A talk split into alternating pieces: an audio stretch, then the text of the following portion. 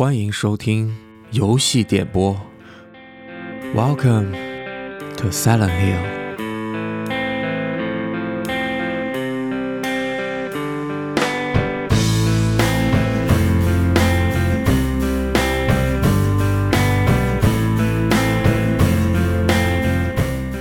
这一期我们来聊一聊《寂静岭》的系列新作发布会。众所周知啊，我是特别喜欢《寂静岭》这个系列，其中最喜欢的就是《寂静岭二》这款作品。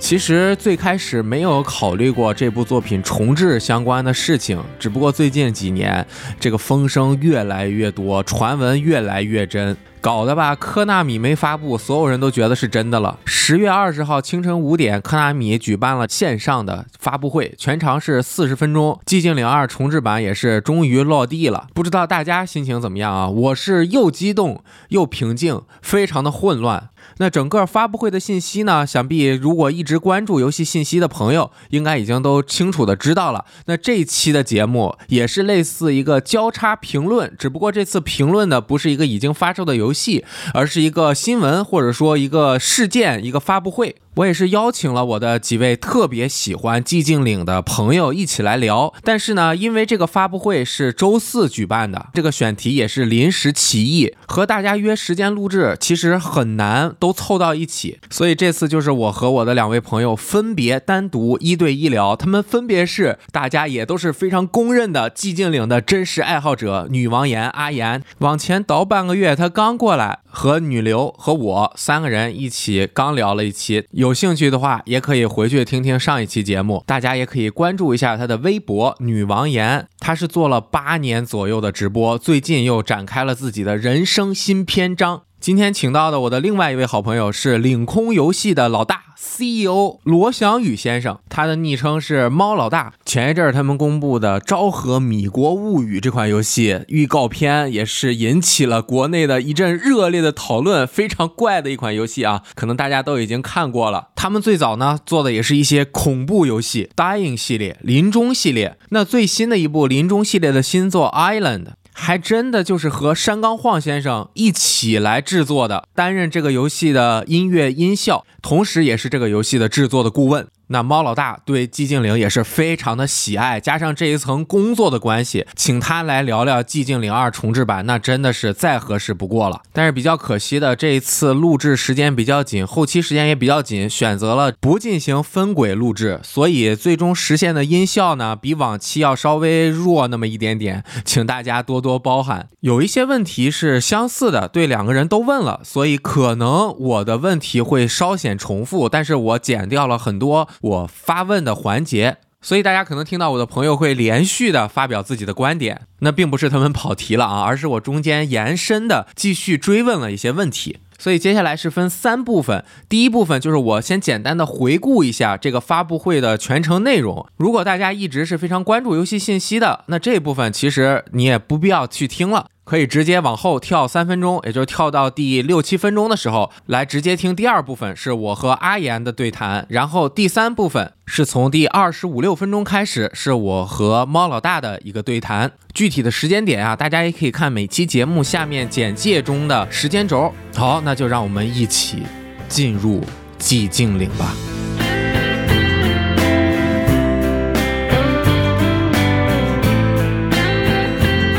先说说这次发布会最重要的就是《寂静岭二重置版》，是由开发过《层层恐惧》和《灵媒》的工作室 Bloomberg Team 开发的，发售时间还未定，但是首发。P.S. 五是主机限时独占，传闻是独占一年，会登陆 P.C.，但是是否和 P.S. 五版同时，现在还并不清楚。导演是灵媒的创意总监，而寂静岭系列的制作人、音乐作曲家山冈晃先生，还有寂静岭一二三的美术总监，同时也是怪物和场景的设计师伊藤畅达，两个人也是和 bloomber Team 一起并肩合作来制作这个重制版。重制版用最新的虚幻。引擎五制作，全程都是即时演算的。大家看到的预告片也都是即时演算的。游戏在尽可能忠于原著的前提下，在玩法上面改为了第三人称月间视角。那战斗呢也会有更多的变化，但是现在我们这方面的信息还并不是非常的多。游戏的发售日暂时还不得而知。那公布的另一款大家比较关注的。作品是系列的相当于的一个续作《寂静岭 F》小写的 F，它的这个游戏背景从系列以往的欧美地区转到了一九六零年的日本，风格也是日式传统的和风恐怖游戏。剧本由龙骑士零七创作，那这个作者我个人是不是很了解？他的代表作有《寒蝉鸣泣之时》啊，《海猫鸣泣之时》。喜欢这类作品的朋友一定是对他非常的了解。据说他的主题多为轮回啊、循环啊等等的。实际操刀进行制作的开发团队。是咱们中国的泥巴娱乐工作室，他们之前其实并没有独立完成这样一个大的单人的剧情推动的游戏的经验。啊，总之这是一个日式恐怖游戏。接下来第三个游戏叫做《寂静岭 Townfall》。它的游戏玩法和类型暂时都没有完全的公布，是由发行过很多我也特别喜欢的那种剧情叙事类的游戏的 Annapurna Interactive 这个工作室发行的。制作方之前制作过一个叫做 Stories Untold 的一个非常独特的文字冒险游戏。他们负责的《寂静岭》这部作品预告片的风格和《Stories Untold》还有那么一点点接近，不知道是不是这样的。我们信息还不多，就不多做猜测了。另外两个作品，一个是电影《回归寂静岭》（Return to Silent Hill）。它是由最早的《寂静岭》改编的第一部电影的导演来制作的，看起来也是以《寂静岭二》为蓝本做的。二零二三年上映。还有一个，也是这整个发布会中我个人最不看好的，是叫做《寂静岭 Ascension》，它是一个流媒体的互动影像作品，将在二零二三年七月份上线，是很多家工作室，有电影工作室、游戏工作室联合打造的。其中呢，有 J.J. Abraham 的坏机器人出品公司，J.J. Abraham 那么就不需要我多多介绍了吧，就是大家看过的很多精彩的美剧啊，当然也有很多烂尾的，都是他来做出品人的。此外呢，还公布了一系列的雕像手办啊，非常的好看，但是价格也是非常的不菲。整个的发布会是四十分钟，大家可以到我的 B 站或者公众号看我解说的全程视频，也可以直接搜来全中文字幕的官方发布会视频来看。那第一部分发布会的信息就讲到这儿，我们下面就直接进入和阿岩的对谈。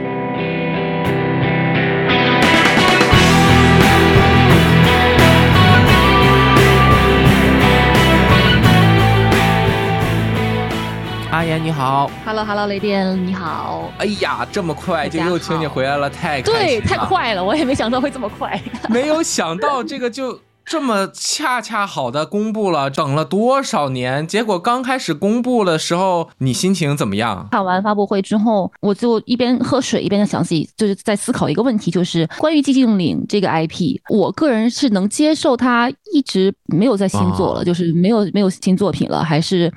我宁愿去选择它可以有，但是我得接受它可能会做的很烂。嗯，呃，这两个抉择我会选哪个？我想了半天，我说，嗯，我可能还是会选择有新作，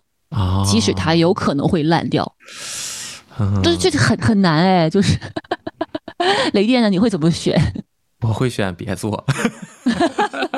就甚至包括小岛秀夫的那个 PT，我也不一直从来没有在我的脑海中切切实实的把它当做过我喜欢的寂静岭的一个是的，是的。去看。自从口南米发了一个直播的预告的时候，我就觉得，嗯，这次应该是有新作了，而且终于终于是官方宣布这件事情了，而不是每年都要看一些谣言啊或者小道消息来揣测这些东西。我就觉得，嗯，太好了。对你，嗯，你觉得最重要的是哪一个部分？那肯定是《寂静岭二》的重置版了。对，二代本来就是我们很多《寂静岭》爱好者的心头好吧，应该是最爱之一。反正是我个人的最爱了。我第一次在玩的时候玩《寂静岭二》的话，是在初中。哦，初中那段时间我。疯狂的沉迷各种恐怖类型的作品，嗯，包括伊藤润二的漫画，包括像《咒怨》呐，像《午夜凶铃》这些日本的恐怖的电影，着迷了一样那种。也不算着迷吧，没有那么夸张，就是很喜欢，就很喜欢那些风格的东西。《寂静岭二》也是误打误撞吧，也会就是随机翻一翻，说啊有哪些恐怖游戏可以玩一玩。那段时间也有玩什么零啊、寄生前夜呀，然后都有尝试。但《寂静岭二》是那我玩的是英文版，很多地方没有那么深入的去理解和了解，只是当做一个纯恐怖向的。游戏来玩，但是玩到通关之后，然后看完结局，然后上网去查一些信息，说它有那么多的结局，而且它的故事其实不是我理解的那个样子，而是有很多的隐喻也好或暗示也好，对，让你去觉得说，哦，原来是可以这么去理解一款游戏和和和一段剧情的，我就觉得，哦，这个哇，好厉害，好厉害，所以就特别特别喜欢，然后也会疯狂的去跟同桌啊、同学安利。初中应该是十六岁之前了，对对对，十四五岁的样子，如果没记错，应该是初二啊，那还没有到能玩这个游戏的年纪呢，这个心智不够成熟吧？这个游戏肯定是十八岁以上才能玩的吧？其实，但是我们重要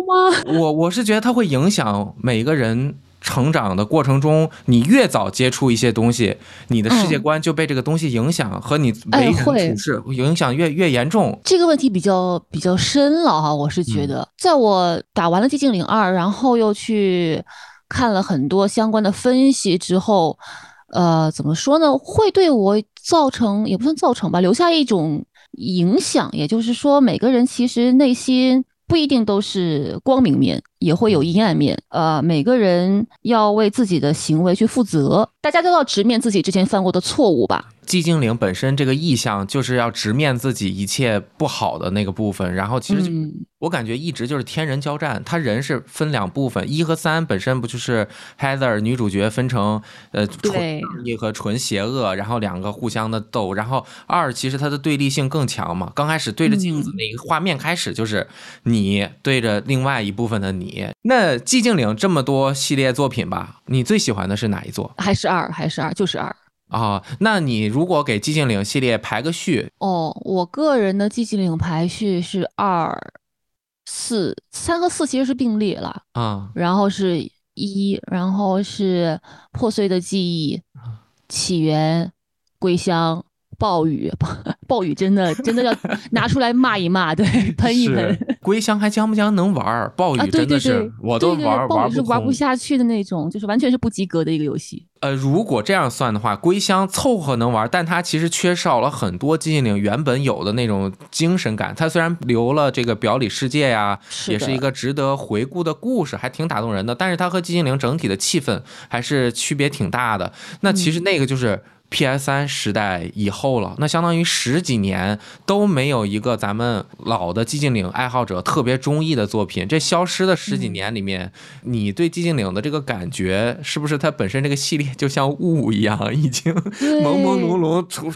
仿佛就在身边。当它真的二说重新制作的时候，咱们也聊天就一说就是。感觉也没有想象中的那么激动，你觉得这为什么呀？你你有没有考虑过这个是为什么？还是说以前的印象？我觉得是因为我们每年都有很多小道消息在网上流传，都说会有重置，都说会有新作，然后我们自己内心肯定是希望会有的啦。但是每年每年都被这些谣言来传来传去的，就会有点烦躁了，然后导致就是现在真正官宣新作了，你就觉得说哦，那该来的还是要还是会来的，来了挺好的。但是也没有那么多的惊喜感，而不像是说你这十几年一点消息都没有，突然爆出来说我们有有重置版了，那你的惊喜会很大，因为前面经历了一次一次的希望和落空嘛。是，其实今年五月份的时候，所有这些公布的作品，基本上传闻都已经确定了的。那寂静岭，咱们都肯定希望能有一个像原来那种感觉的续续作出来。但是就是你看科纳米这样，咱就知道他就算做了 也做不好，你还不如不出，出了也是空欢喜一场，弄得人玩也不舒服，不玩又那个也不舒服。所以回过来之后，他直接。把所有寂静岭玩家基本上是第一阶梯里面的二拿出来，基本上这次发布会几个重要的项目都是围绕二来进行的。他这样的一个做法，我觉得还是比较。保守、比较把稳的，就说这个 IP 我让他这个要是还不成，那这个 IP 就不成了。他是把这些作品全交给各个工作室去做，包括小岛秀夫他的那个 PT 没了之后，你的一个一个一个看法。PT 之后，其实 PT 那个确实是非常非常的吓人，然后因为毕竟他已经夭折了嘛，让。肯定在我们心中留下的一种印象，或者是想象的空间就会很大，就会觉得说有有小岛秀夫来操刀的话，一定是一个非常不得了的作品。对，但是毕竟他是没有出来的，并且就是我们这么喜欢寂静岭，而喜欢这么多年的玩家的话，可能会希望他能保持一个寂静岭的内核嘛，就像你说的，他是有精神层面的一些要表达的东西，而不是像归乡那一种，可能表面上是寂静岭，但其实你感觉不到那。那个内心深处的，或者是触动你的那些点是达不到的，所以 PT 的夭折这件事情对于我来说，我会把 PT 理解成一个完全的新作品，不会像是呃我期待寂静岭正统新作的那种感觉，你明白我意思吧？就是我不知道能不能表达清楚。对，跟我想的差不多，就是大家很喜欢，是因为它是一个全新的游戏，它叫 Silent Hills。也不是寂静岭的那个寂静岭，它的整体的气氛和我们喜欢的那个不同。但是因为它是小岛秀夫，而且原来的那个气氛，咱们这么多年讨论下来也觉得很难再现了，所以它一个全新的变化，没准是一个可行性的。但是你看这次的发布会回来之后，也没有 PT 那样的作品。那就是又重新回到了过去的这种感觉，但是其实它又有一些外传性或者是分支性完全不一样类型的玩法，只是寂静岭这个主题或者 IP 的。这次它能够回来。去把《寂静岭二》进行重置，我最大的一个信心来源，就是因为它是 Bloomberg Team 做的。我个人对 Bloomberg Team 是非常充满希望的，我的好感是非常强的。它其实也是处在一个对比阶段的，就世界上这么多游戏工作室，你觉得哪一个是能把老寂静岭的氛围发挥出来的？我认为现在。只有 Bloomberg Team 这一个工作室可以，他是继承了寂静岭原来的衣钵，继承了那个精神，所有人都特别热爱这个游戏，并且这个热爱是在 Medium 中体现出来了很多的，就是你又要爱这个事情，你又要有技术，你才能够把这个东西做好。所以我觉得他来做是非常合理，而且有可能成功的。但是他是进行一个完全的重置，又不是一个全新的新作。我觉得也 OK 吧，也 OK，嗯，对，就好像刚才你说的，发布会里面的作品全部都是由第三方公司来进行开发嘛，嗯，没有第一方开发的。然后我也想过这个问题，我我会宁可宁可就是让口纳米去开发，然后确保它可能会能继承一部分的这些气质，还是说宁可交给第三方的？可能规模没有那么大的团队来进行开发，我就在选选说选哪个好呢？想了半天也是挺难抉择的，最后还是说，嗯，我可能更偏向，嗯，还是别让 Konami 来做了。嗯，是。但是 Blober Team 的话，我也很喜欢层层恐惧，很喜欢灵媒，非常非常喜欢。嗯。但是他们确实的开发实力还。不到一线大厂的水水平，包括那个宣传片里面三角头亮相那个那那一幕，我就觉得啊，这个虚幻五做出来的质感就这吗？就是没有达达达到我对就是这个画面的预期哦。嗯，我会担心说他们是真的很喜欢寂静岭，这个我完全不怀疑，但是他们的技术实力可能应该还 OK，但是没有到那个。次世代的水准，嗯，我会担心这件事情，毕竟规模摆在这里嘛。你说的那个铁三角出来的时候，就是没有原来的那种，其实以前的画面是有点粗糙的，但是它粗糙的那种感觉反而给人金属的那种厚重的那那种。呃，锈迹斑斑的感觉，对对，它它太清晰了，就失去了那种给人，就是这给你想象，你又觉得你做实一点，做的实了，又觉得你给我点想象空间可能会更好，是不是因为这个？这个这个可能视觉体验上有点像老电影和现在的四 K 的那种观影体验，你就觉得好像太清晰了，反而有点怎么说，就是没有那种那种感觉了。对，因为寂静岭二本身写意的部分是非常多的。对，我是觉得它只要有重置，我就已经非常非常开心了，这是肯定的。然后其次就是，既然我这么开心，我就不会对它有过高的要求啊，就是有有就行了啊，给口饭吃就可以了啊，你最好就是不要改动太大。当然 b l o b e r Team 的话，他们。就感觉就是会很尊重这个 IP，所以我觉得这方面我不是太担心。我唯一担心的就是技术实力的最终呈现出来的效果如何。嗯，它的这种技术实力是不是不只包含于画面或者引擎技术，还包含于它剧本啊，还有这个过场的脚本啊、故事板啊这些的，还有玩法的调优啊，这些怎么适应现在玩家的这个习惯，这些东西可能会难度会高一点吧。对，因为其实公布的东西也不太多，在我看，基本还是按照原来的分镜，没有完全按照那些分镜去做，但是桥段是还是还原的比较好的。对，如果是有很多的选择的话，Bloober Team 是一个中间档位里面最好的。嗯嗯，当然，如假设，因为我也幻想过这个 IP 卖给索尼，卖给微软，啊，那他们拿第一方的工作室去做的话，我觉得可能我对。这样子情况的预期可能会更高一些，我会觉得可能做的会更好。但是这种，我我的心里面想啊，一流的工作室和二流，哦不，咱们就暂且把 Bloomberg 算成二流，就是呃呃那个次顶尖级工作室，他们的区别就在于一流工作室会不甘于。步别人的后尘，他们是有这个创作追求，是除了蓝点这种 master remaster 就完全是做重置，就啊，我觉得蓝点也 OK 啊，啊，对这种 这种也 OK，但其实你说蓝点做这个，可能和 Bloomberg Team 做这个应该差不多。我觉得蓝点肯定也我觉得画面完全是画面，绝对是差别蛮大的。保留完全的这个流程和这个玩法不变的话，那么蓝点的画面做出来绝对是好。绝绝对是更好一点，对的对的，嗯，也有可能。但是 Bloober Team 的审美就很好，他就是可以在有限的技术实力下面把这个氛围给你拉的比较好，就是整体感觉 OK。但你你细看就觉得啊，其实有点糙。哦，其实是蓝点会更忠于原著，还原出来的会更好。但是 Bloomberg 他其实你看他角色的形象也是有一些变化，女主角其实变化稍大一点，以前是脸相对长一些的，现在是变成一个正常人脸。你对这次造型的变化有什么想法？是你接受还是说只能这样？我刷微博的话，反而大家都在嫌弃 James 变丑了，但是我个人觉得还好，毕竟以前的那个。机能有限嘛，那那个皮肤的质感也不可能做到那么细致。那现在就是皱纹啊、毛孔啊、法令纹啊这些都出来了，所以沧桑感就出来了，比较符合他这个人物的经历吧。之前的话是呆呆萌萌，然后金发碧眼，很很帅气的这么一个形象，然后现在的话就变得真实了一些啊。那嗯嗯，女主 Mary 的话，我主要看到的是那个侧脸，对，就是她那个。呃，logo 的那个标题图的那一张往上仰的侧脸，所以他的你说脸变长了或者脸变短了哇，可能看不出来，但是气质什么的就是是是很 Mary 的，就是很文静，然后很温柔的感觉。对，他是那一面的那个 Mary，其实确实很像。对，其实 Maria 她是相对看起来更冷峻一点，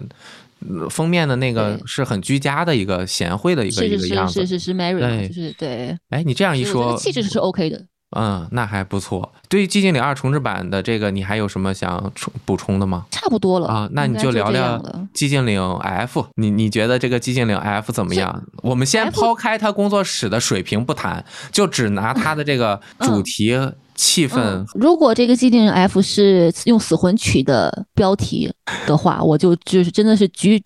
拍手称好，对我绝对超支持、超兴奋的。但是它如果是放在《寂静岭》这个抬头下面的话，我就会觉得科乐美他想赚钱的意味多了一些。毕竟确实是你想从一到六也好，就是全部的设定都是放在西方的嘛，嗯，所以。这一次，这个放在这个日本，我就会觉得怎么都不习惯，嗯，很难想象它是一个什么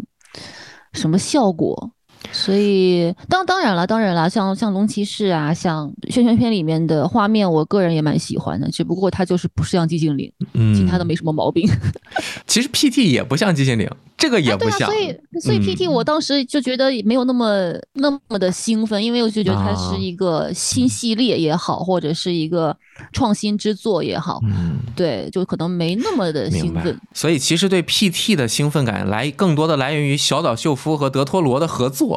它并不是来自于，它是寂静岭，它这个合作本身就让人和觉得哇，一个新游戏恐怖游戏牛啊，还是寂静岭哇，那爆炸了。对，如果你只是这这个单独站一边的话，可能就呃，你又不是小岛，又不是那个德托罗，是不是？呃，聊聊这个山冈晃先生吧。这次他也是基本上算是老的寂静岭系列的制作人中出现在这一次，而且也是挑了比较大的大梁，加上他是从三代之后到四的这个完全的制作人嘛，而且音乐也是寂静岭很代表性的，他在系列中算是。核心的代表着一定的寂静岭精神气质的一个核心角色，他能够回来，因为和灵媒的时候也和 Bloomberg Team 一起合作过了，然后这次合作应该会更顺畅一点，也是说会把寂静岭二的一些曲子啊全部。换一种新的风格，但我觉得他说的这个新风格可能并不是一个一百八十度的转弯，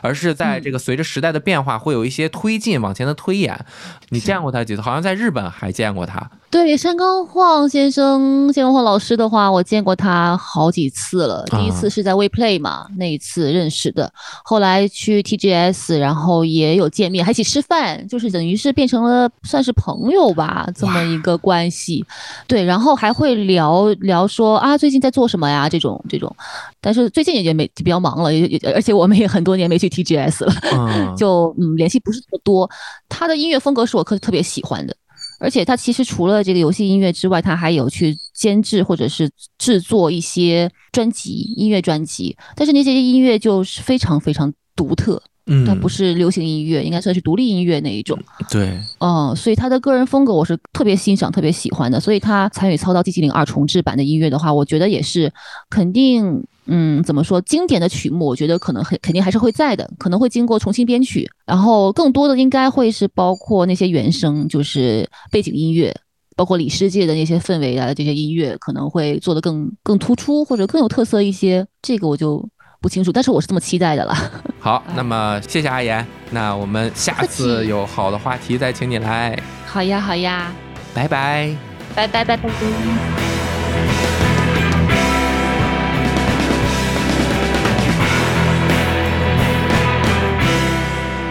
哎，和阿言聊完之后，我又连线了在武汉凌空游戏的猫老大，一起来继续聊一聊。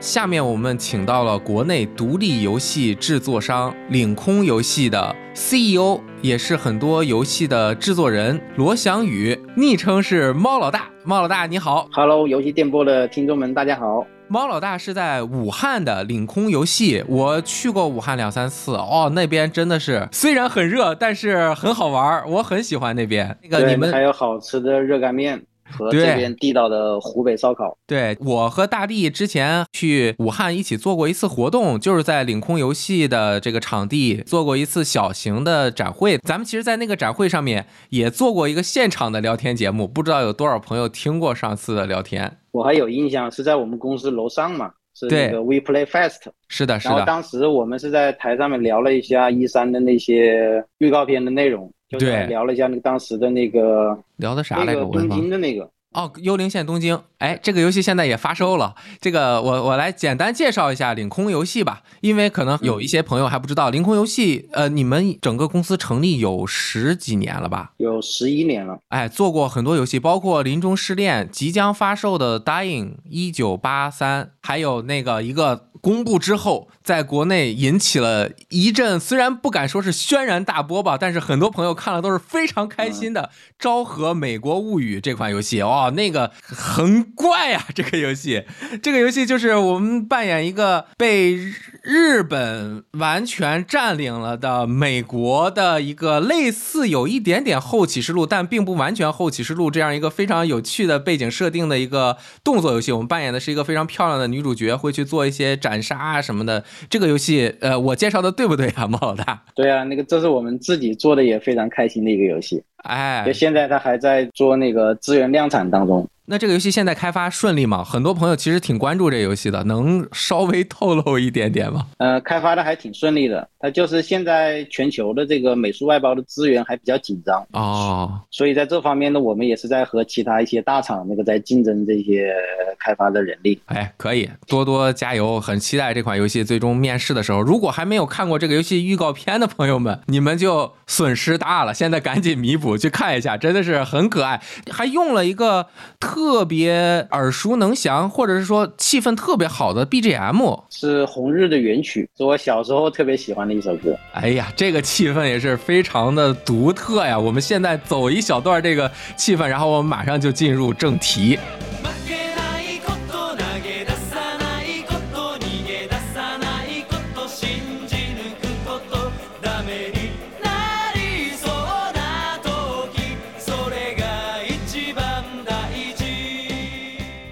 好，回来了。其实。《昭和米国物语》这款游戏呢，和凌空游戏之前做的游戏还是有一些区别的。凌空游戏之前做的几款都是恐怖类型的游戏，而且我也知道猫老大在这一块儿也是很喜欢这一类的主题啊、游戏啊。这次我觉得猫老大肯定对《寂静岭》系列也是很喜欢，尤其是这次这个发布会公布之后，感觉怎么样？我对这个《寂静岭二》的重置版的消息是觉得是非常激动啊。虽然我此前也听过一些这方面的传闻，嗯，但是看到正式的官宣之后，那还是这个心里踏实了一些。哎，猫老大比较谦虚啊，以他这个业内的国内外还是有一定知名度的一个工作室了。那其实我觉得肯定有一些这个能说的不能说的这个秘密，咱们今天就不套猫老大的话了，不能把圈内舅舅党给卖了嘛。对，就是这个《寂静岭二》重置版的这个，我们先说说它的画面吧。虚幻引擎五这个引擎和它这个画面的表现，以你们游戏制作者的身份来看一看，你觉得它达到了一个什么水平？我觉得它至少达到了一个中等偏上的水平。它只是在风格上面和以前的老《寂静岭二》它还是有不小的区别。它毕竟整个都换了一个国家的一个开发团队嘛。是，很多人也都说这个有一点丢失了原来 PS 二版那种朦胧的感觉。其实我的看法是，这个游戏啊，原来 PS 二时代它是介于真实和。呃，完全的卡通之间留了很多抽象的，给大家想象的余地的这样一个美术风格，包括它整个大雾又是限于机能，然后同时这个机能的限制导致它做了很多雾，就直接渲染出了这种气氛。而在新的引擎中，所有的东西的这种实体感，包括它的三 D 的真实感都完全加强了，它可以几乎做到和现实的这个观感非常接近的这样一个观感，是不是真的会破坏一点点原来的那种氛围啊？因为猫老大，你们的游戏也是都是三 D 的，很也是那个主视角的游戏，对于模型的建模要求也比较高。你是怎么考量在这种恐怖游戏中的呃虚虚实实，加上这种气氛的营造，在完全的实体化之后的这种表现力？对它这个想象空间确实是蛮重要的。当我看到这个项目的时候，我自己心里从玩家的身份呢，是有一点点那个担心的啊。这个其实一方面就是因为它这些用现代的技术来做，它很多细节就更加生动了。嗯，它生动了之后，那个又换了一个国家的这种开发团队，它会在一些细微的地方，它和我们以前记忆当中的这个机灵是不太一样了。嗯，这个比如说呢，我在那个预告片里，这个看主角的长相啊，还有他的表情和动作，它其实那个都和以前的这个老作品是有一些这个差别。是你像我们以前那个玩的这个老寂静岭二代，它其实是这个日本团队去制作的嘛。嗯，它有他们的这个审美，在当时的这个技术条件下面，它主角的一些神态和动作，它不会做的特别丰富，但是它恰恰又比较符合这个日式游戏的那种。相对来说比较克制的这种表情和动作的这个表达方法，他这些角色在当时的这种 CG 渲染条件下，他笑起来，他给人一种似人非人的这种诡异的感觉，就感觉是恰到好处的啊。但是现在他角色他做的又有点像这个李昂的那种感觉，那个再加上又有更生动的这些细微的动作，就让我会觉得他这部作品它本身的一个美学表现，它肯定会产生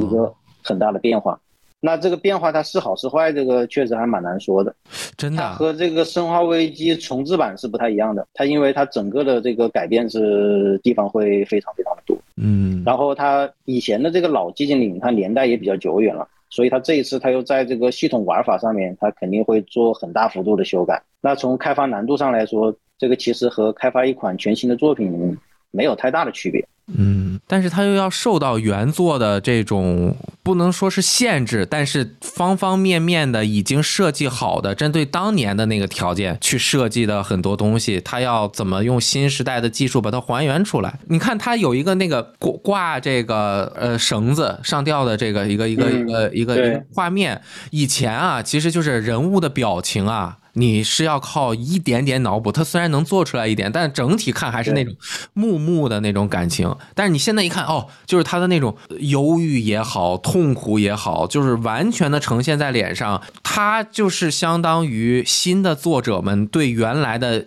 一种层面的一种解释。有的东西弄得太实了，它是不是就会把原来的这种模糊性会取消？尤其是原作，它是多种解读方向的，它有多种结局。有的时候你这个角色表现的太实了，确实可能会有有这样的问题。我对，嗯它从我们开发者角度来想的话，你有些东西它因为技术的限制，你没有把它去表现出来，它可能它反而是一件好事情。这因为它有一些在当时去做的一些表情和动作，他他这个制作者他本人他并不像专业的这个电影制作者一样，就是那么擅长的去把控这种细节，他没有把它做出来。那个对于每一个玩家来说，他自己脑袋里面是有一个脑补的过程。对是这是一个他非常讨巧的地方。这个但是现在的开发者就就走不了这个捷径了。是，哎，那个我们先往前倒一倒哈，就是猫老大第一次玩《寂静岭二》是大概什么年代？然后当时是一个什么情境？在当时那个年代，你对这个游戏是一个什么样的感觉？我最早接触的是《寂静岭一代》，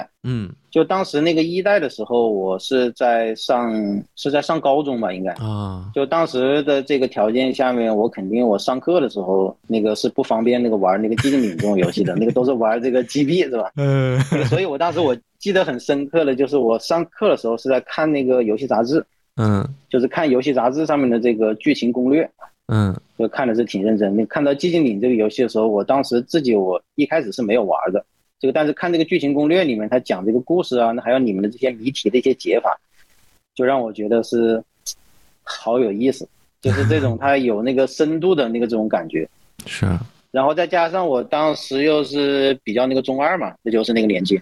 就觉得这种它又有点压抑又有点黑暗的这种氛围的这种游戏，那个我是比较喜欢的。然后那个当时听歌也都是听那个重金属摇滚，嗯。所以当时就一下子被这个寂静岭游戏的氛围给吸引住了，就马上去那个找来自己那个在家里玩。它相对来说，它和别的恐怖游戏比，就是这个寂静岭系列，它是比较容易让我接受的这种类型，因为它不像当时的这个生化危机和别的那种恐怖游戏，它有很多那种一惊一乍的这种桥段。它寂静岭它主要是以这种渲染这种压抑的氛围为为主的。嗯所以那个对于我来说，那个他敌人出现之前，还会有这个收音机的杂音提示我，啊那对我来说就太体贴了。就我个人，我不是很害怕这种渲染那个压抑氛围的那个，只怕那种他突然什么那个乌鸦从窗户进来的那个这种一惊一乍的东西。嗯然后当时我对这个系列就是留下了一个非常不错的印象。嗯然后二代出的时候，我当时已经在上大学了。哦我相比之下，这个时间上面就自由了很多，所以那个二代我是这个好好的给玩了一下。当时它二代它给我的感觉是和一代已经是一个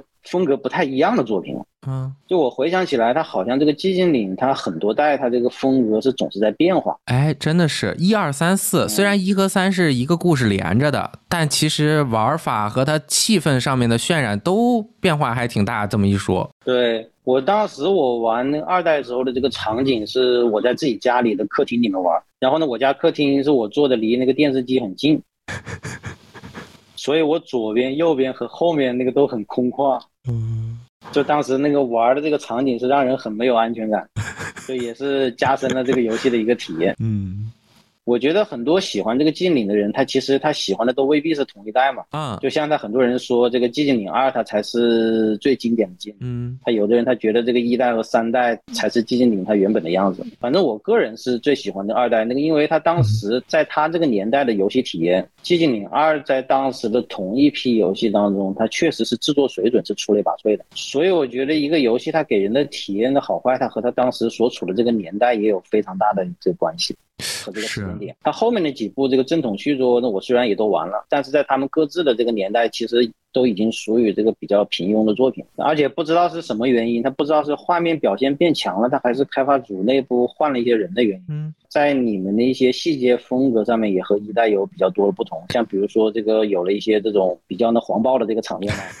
这个不管是那个玛利亚呢，还是这个小护士，那个都有很强的这个诱惑力啊。嗯。就我当时那个也在那个很迷那个漫画这个孔雀王这种风格，啊。就所以那个当时玩这个二代，我自己心里还带有一点点这种猎奇的这种心理。我记得我当时在那个武汉的时候，前两年还和那个三杠晃给聊过这个《寂静岭二》。啊然后呢，我问他说，那个我说三杠先生，那个你最喜欢的寂静岭系列的那怪物是什么？然后那个他就笑着跟我说，那肯定是小护士啊，那个这个是他最喜欢的。哎呀，这个太好了，太好了啊！《寂静岭二》因为它的剧情里面有比较大的关于爱情的成分，嗯所以我觉得可能这个也是它在剧本上比较容易引起玩家共鸣的一个重要原因。是，呃，就我看啊，猫老大玩的时候已经大学了，像我是玩的时候是高中。刚刚阿岩他初中玩的《寂静岭二》，我那会儿高二的话是十七岁左右，这个游戏应该还是十八禁的。越早玩这个游戏啊，其实它对人的心智的影响其实越大。我就觉得我被《寂静岭二》影响是非常大的，包括它整个表达的这个核心，就是每一个人心中都有一个寂静岭。他是说每每一个人可能都会有一些负面的，不管是情绪也好，你做的事情也好，你的人格也好，其实这样总个说起来，一和三其实它主题更明确，就是一个人他直接分割成了好的一部分和坏的一部分。我们就不管他是不是真的有什么神啊什么特殊的，他就是表达的就是人内心中的一种碰撞，而二就是更是把心理层面的东西碰撞的是非常的激烈的。其实，呃，刚刚说当时他们的开发技术确实是也是很不错，包括剧本啊、音乐呀、画面呀、而且其实它之所以在我我心中，包括阿岩还有你，咱们都是感觉哈，正好很统一，就是寂静岭系列最喜欢二，是因为它的这个整个故事和表达的主题是划时代的，甚至它所探讨到的那个人性的深度，以及它在游戏主角和那个大反派之间的关系，他们是怎么对位的，能够给人带来什么样的冲击，它甚至都可以说是在至今为止都是游戏行业内在剧本或者是对人性的探索层面第一阶梯的那个金字塔上面的那个那个作品，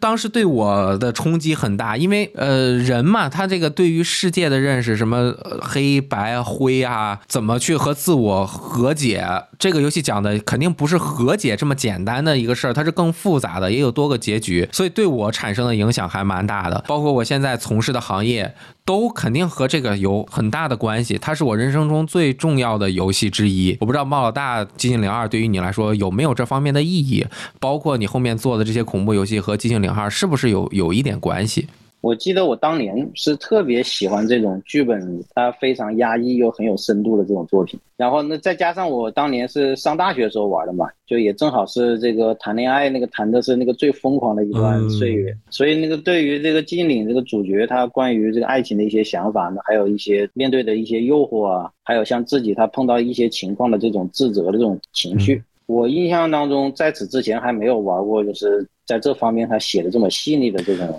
作品。嗯在解一些那种谜题的时候，那个对于你们一些人，那个他们各自所犯的一些罪，他关于这个方面的这个探讨，是当时也对我产生了这个比较大的影响。所以我在那个时期，我在那个大学文学社里面，那个还投过很多稿，就是关于一些这个杂文啊什么的。啊所以其实像当时的一些文章的风格，那个也受到了一些这个经岭的这种影响。啊嗯，就当时在那个武汉大学的这个文学社里，那个社刊上面还发表了这个很多篇，其实是我自己写的一些那种幻想风格的这种杂文。啊然后比如说这个探讨一些这个历史伟人架空在这个不同的这个时代，啊这种一些这个循环，还有去探讨那个他们心里的一些想法呀，嗯，和自己那个对这个世界的一些这个认识。就当时在那么一个很中二的那个这个年代，是很容易受到这个影响，这个去发散的胡思乱想那个很多这个内容的。嗯然后包括我们自己后来做单影系列，他其实最早他也是我们团队当中的这个游戏导演，他自己也是这个寂静岭系列的一个很忠实的粉丝。他当时他提出做单影这个游戏提案的时候，他也是受到那个寂静岭系列的这种影响和启发。嗯就所以那个我们一开始做单影系列的想法是想做一个这种纯解谜风格的这种恐怖游戏。嗯这个当时呢也是想在这种这个故事和谜题设计上面去能够做出机灵的这种感觉，而不是一个侧重战斗的这种游戏。哎，真的，它还是有一个血脉连续下来的，包括咱们玩寂静岭，肯定对这个游戏的音乐也是喜爱啊。包括山冈晃先生也是，虽然他不是游戏的导演，不是游戏的剧本作者，但是音乐是寂静岭的灵魂。尤其是在三代、四代开始，山冈晃先生也是做了寂静岭系列的制作人，整个把控游戏的一个方向和感觉。猫老大在从事了这个行业之后，做着做着也是和山冈晃先生有过一些合作，能给大家简单介绍一下？因为当时我们做完了临终第一代之后，第一代它卖的还可以，但是它音效和音乐方面是做的比较差的，主要是因为我们当时的开发预算是非常有限，所以在这个音效和音乐方面都用的是网上的一些资源啊，给拼凑而成的啊。嗯做的是不太好。当我们开始立项想做续作的时候，我个人就想，那这个第一代没有做好的地方，那在续作是不是要重点去加强一下？哎，然后再加上我自己又是这个寂静岭系列的粉丝，所以我当时第一个就想到了三冈晃。啊，当时找团队的几个人商量，说我有一个大胆的想法，嗯说我们这个续作想请三冈晃来帮我们去做这个音乐和音效的部分。嗯然后那个当时呢，我记得这个场景是这个团队其他几个人是被我这个想法给吓到了。咱们能行吗？山冈晃先生会和我们合作吗？是这样想法吗？嗯对对对，嗯后来那个我托 Simon 那边嘛，就嗯是那个帮我去打听一些关系，那个看有没有办法联系到三个晃，真的是这个联系到他了。我记得当时是我们把他邀请到武汉来，哎呦，嗯就是给先到我们公司来试玩了这个林中的第一代作品。当时他玩了大概一个多小时，嗯他就说他觉得这个游戏总体来说这个做的还是不错的，嗯这个游戏玩法和谜题设计也比较有意思。但是这个音乐和音效确实做的是太糟糕了，以他们专业的视角看，你们这个东拼西凑的，都简直是不入流了，可能就嗯对，他根本就听不下去的那种。他觉得他如果来加入到我们的叙述当中，他确实能够很好的帮到我们，哎，这个很重要，音效我效，们那个把这个项目的这个音乐和音效部分去做得更好。嗯他就说这个游戏他觉得是有潜力的，如果是能把这些地方那个都做好的话，对于他能够在这个当中去发挥的作用是很开心。嗯他在聊一些项目的时候是非常看重那个这一点的，那个就是看他确实是不是能够去很好的能够去帮到这个团队。嗯然后那个跟他聊的这个过程也挺有意思的。就我嗯，之前那个也没有想到张刚晃他是一个性格这么随和的一个人，哎，真的是很好打交道。嗯他表面上看起来是非常酷。我记得他当天他坐到我们会议室里的时候，他刚刚进来，那个把我们几个人都觉得是，呃，有点吓到，就是觉得是挺可怕的。那个 有，点像这个那黑社会怎么组的这个人，嗯、出现在这现场的这种感觉。嗯可是那个一聊起来，那个就觉得是一个非常好打交道的一个人，他对中国是很感兴趣，啊，他非常喜欢中国，就所以那个他自己也很想和中国的独立游戏开发者来合作，嗯他自己又喜欢中国的这些菜呀、然后那个他最喜欢喝青岛啤酒啊。哎呦，嗯他来武汉那几次，我们这也在那个外面玩，带他去逛了黄鹤楼，啊，去了那个湖北省博物馆，嗯。然后他非常喜欢在农家乐这种地方。啊，很有特色，嗯，对对，就很喜欢这种有那个中国文化特色的这些东西。嗯。他到武汉来了有很多次，那个我们交流的还是挺顺畅的。啊。还有一次是我们在武汉，在我们凌空游戏内部还办了一场开放日，哦，是定向邀请了五十个玩家。那个因为那没有办法那个容纳太多的人，这一说山冈晃先生来了，那真的就是，对，当时他还有的玩家是特意从上海那边给跑到武汉来的嘛，那这个机会难得呀。准备，了一些问题，嗯就是在交流会上面当场这个问三个话嘛，就当时我记得还问到了一些关于《寂静岭二》的一些什么剧情啊那哎些方面。嗯然后那个三个话那个确认这个现场没有任何录像和录音之后，那个才敢去回答这个。哦，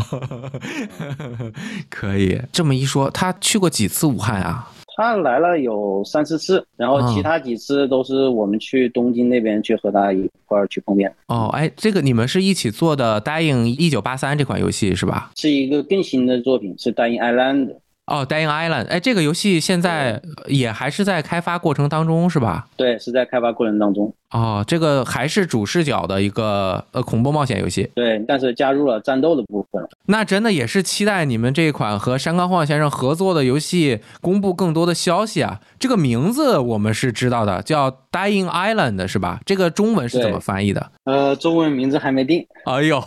可以。那是不是这个项目就有可能这个真实名字那个也会改，也说不定。哦，就它只是目前开发当中的一个暂定名。哦，哎，那这个项目和你们这个昭和。和《米国物语》会不会有冲突？还是两个项目同时在进行？主要核心的开发人是不一样的。哦，明白。它是两个团队在开发，只是我在这几个项目当中都担任的是创意总监和总制作人这样的职务嘛。哦，明白。那咱们再说回来，正好啊，和山冈晃先生聊了这么多，对他的了解也是进一步加深了。哎，那你在自《寂静岭二》重制版有他的加入，以你和他工作的经验，一起合作的这个经验来看，你能觉得他在《寂静岭二》重制版中会发挥多少功力吗？或者说他发挥的余地大不大？山冈晃，我们和他在沟。通很多次当中，我觉得他本身他绝不仅仅是一个做音乐和音效擅长的一个这样的人，嗯，他自己对这种游戏设计，还有像玩法内容那个，包括剧本在内，他都有很多自己的想法。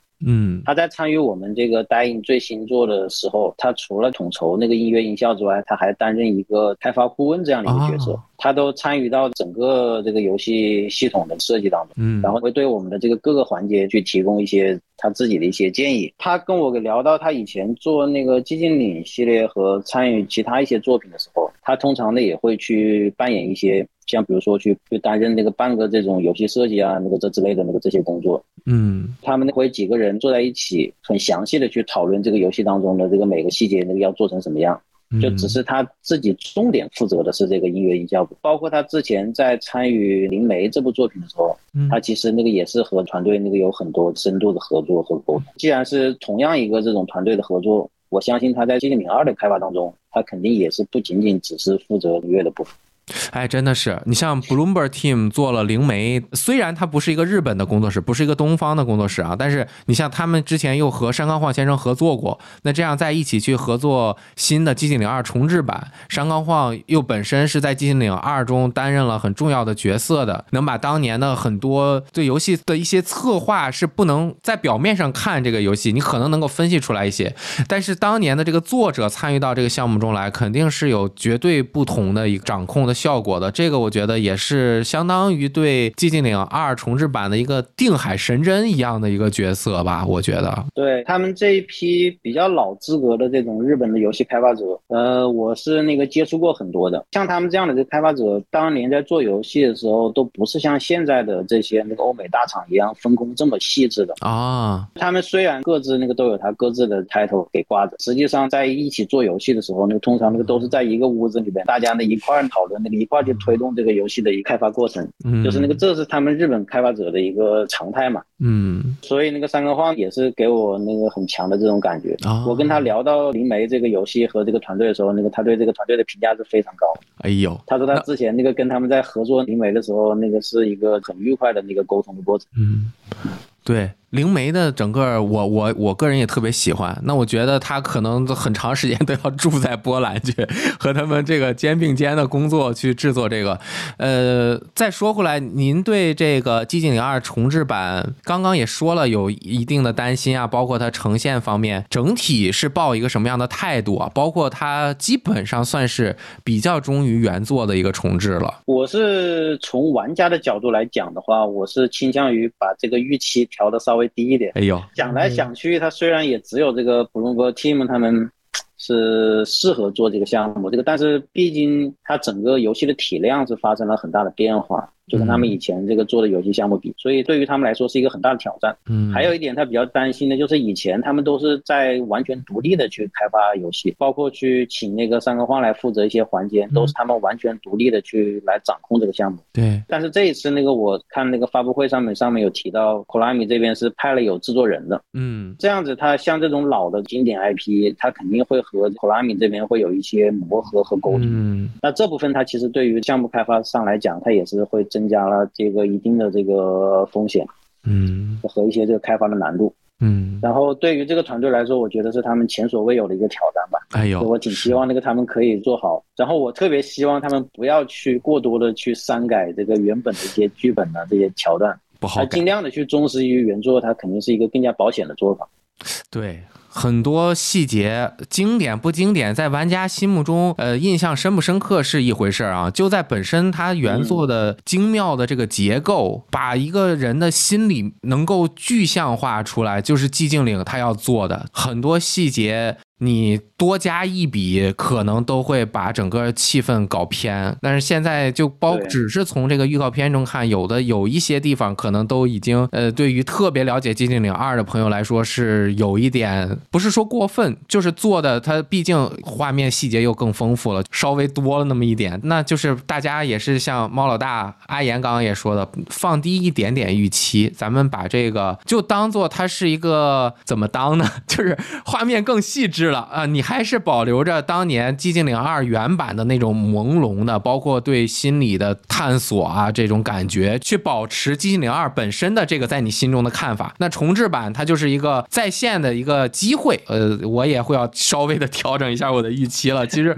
因为我个人特别喜欢灵媒，因为灵媒它还加了那个呃吉格尔和那个波兰的一个空想艺术家的那种风格，这个风格本身又是我特别喜欢的，相当于我喜欢的一个东西和另外一个东西结合起来了，所以我特喜欢，甚至都有点蒙蔽了我的双眼。我甚至玩了灵媒之后，我以前不怎么喜欢层层恐惧，我玩完灵媒之后，我又回去把层层恐惧和这个女巫布莱尔都去玩了一玩，所以这个可能哎，对于我来说也是需要重新调整的一个预期。那么其实寂静岭系列这次它公布了很多个新的游戏，它也是把自己的这个 IP 分给全球的很多工作室去做。这种方式，我认为对于现在的科纳米来说是。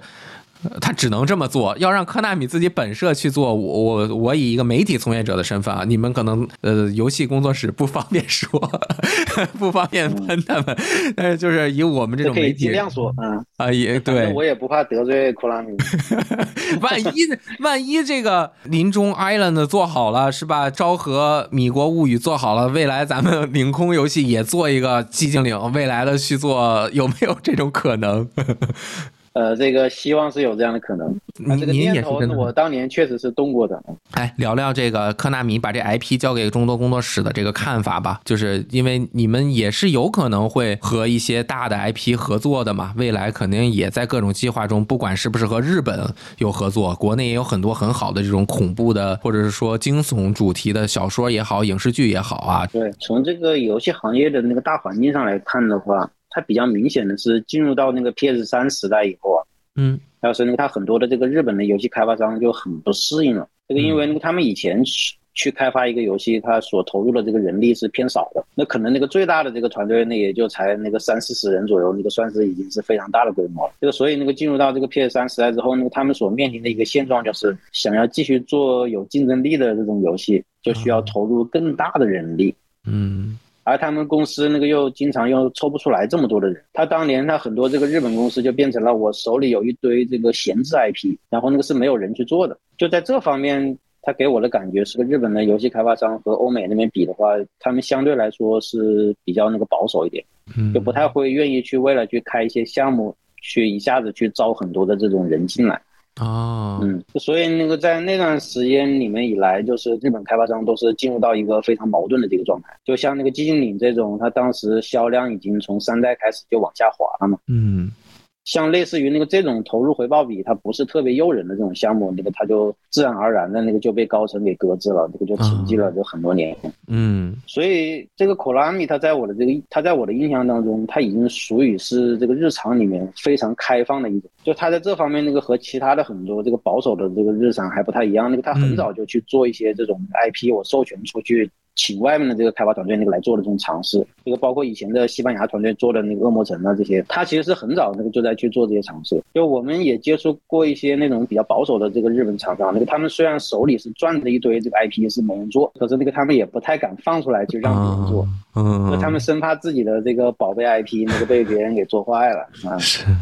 是这个但是那个又过去了那个这么多年之后，他们这些有一些这个日本厂商，这个就发现，那我们这个必须在商业模式上面去做出一些改变。了。嗯。是因为那个这些被他们搁置的 IP，这个已经闲置了太久太久，是就感觉那个如果那个再不拿出来去折腾一下的话，那个这些 IP 那个就真死了。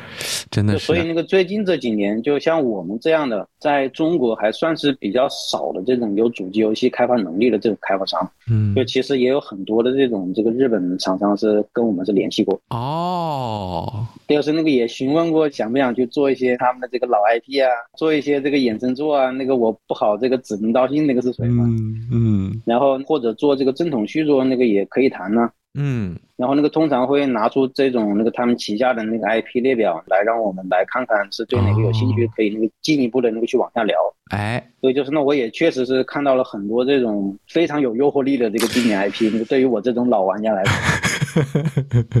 就有几次都差点就没忍住。嗯，哎呀，就想冲过去对。啊，就干这个了，对，可能真的会这个，但是呢，后来那个冷静的给想一想，就是，那以我们现在的这个人力来说，这也不算富裕啊。就我们嗯。自己那个有自己的项目要做，这个而且那个我们现在的团队还没有完全的成长起来，去能够去扛下一些这种经典 IP 的一些嗯这种作品，所以我想呢，那我不能让这些尘封已久的那个 IP 那个最终是死在我手上。哦，确实是，它这个就是双向选择。这 IP 真的拿来，它有甜蜜的负担。越好的 IP，它的支持者越多，它本身在用户心目中的形象以及它的特性是非常明显的。这个东西真不是说交给工作室就能够驾驭的好的，就是要琢磨，不停的去互相的碰。看看有没有可能，是不是你们也要点子啊，什么怎么做呀，甚至比如游戏的类型啊，这些都可能要重新去定位。但是这个就存在很大的风险，这是我的看法，我的外面的人看法。嗯，那所以像这些尘封很久的 IP，如果拿出来却没做好的话，那可能那个这个 IP 就真的就完蛋了。嗯，是，就我当时就不太愿意去冒这样的风险，就还是想这个以后再说吧。是，这个但是这种现象，那个在现在的这个游戏行业内确实是蛮普遍的。嗯就，因为那个对他们这些日本厂商来说，那走这样的商业模式，那这已经是一个必须的一个选择了。嗯，就要不然的话，那没人做啊。对，其实这次科纳米它整个公布的三个游戏，一个互动影像作品，一个真的就是电影的一个续作《回到寂静岭》，这些这个组合，先不不去揣测他们每个的质量啊，就说它这个组合是有点面面俱到。你像三个游戏的类型也完全不同，一个是经典的超级重置，一个是完全外传性，玩法看起来也都会很不同的一个作品，第三个就是一个全全新的背景，都从系列之前一直的欧美搞到日本来。然后电影我觉得是比较保稳的，因为我对《寂静岭一》的这个电影是还算比较喜欢，是我觉得游戏改编电影中我最喜欢的两个，一个是这个，一个是《波斯王子》，还有一个互动的这个，那么多工作室一起合起来做，又是现在流媒体这么火，对于这个拼盘的表现，你有什么样的看法？它的这个拼盘，它在我看来，这是一个很常规的组合拳的打法，